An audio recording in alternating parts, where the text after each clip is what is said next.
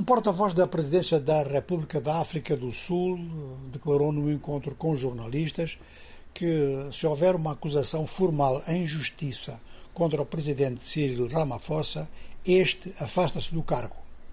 Mas comentou em seguida que tal acusação é muito improvável e que o que está em andamento é uma investigação com cooperação do próprio presidente, ele disse.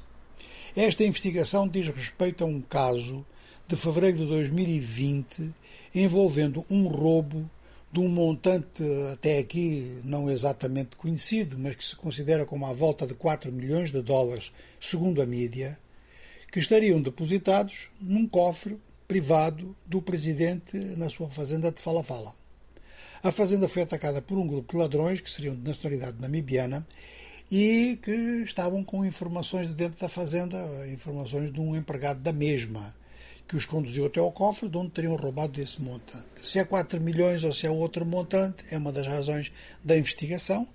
A mídia garante que é esse o montante que aparece eh, nas atas das investigações. Ramaphosa declarou que era muito menos do que isso e depois nunca mais falou, deixou as coisas no segredo da justiça. De qualquer maneira, as perguntas que começaram a ser feitas é porque que o presidente tinha divisas em, em, guardadas na sua fazenda, quer dizer, nem sequer estavam eh, na sua residência habitual.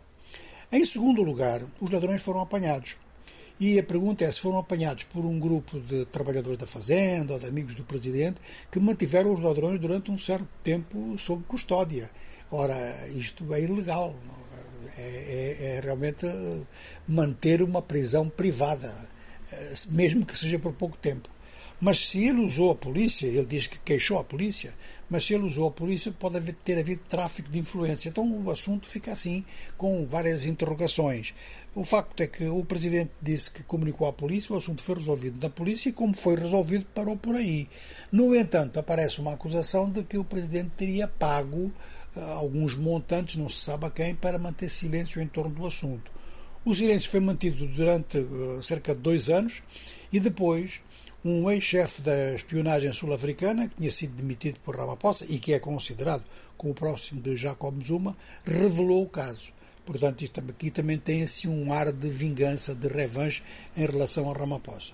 Bom, o facto é que esta declaração que vem de Union Building, portanto a sede da Presidência da República e de alguns ministérios sul-africanos, uh, levanta de novo o problema e coloca realmente a questão de se houver eh, julgamento, portanto uma acusação, Ramaphosa pode afastar-se, algo que não estava assim muito previsto nos calendários políticos da África do Sul.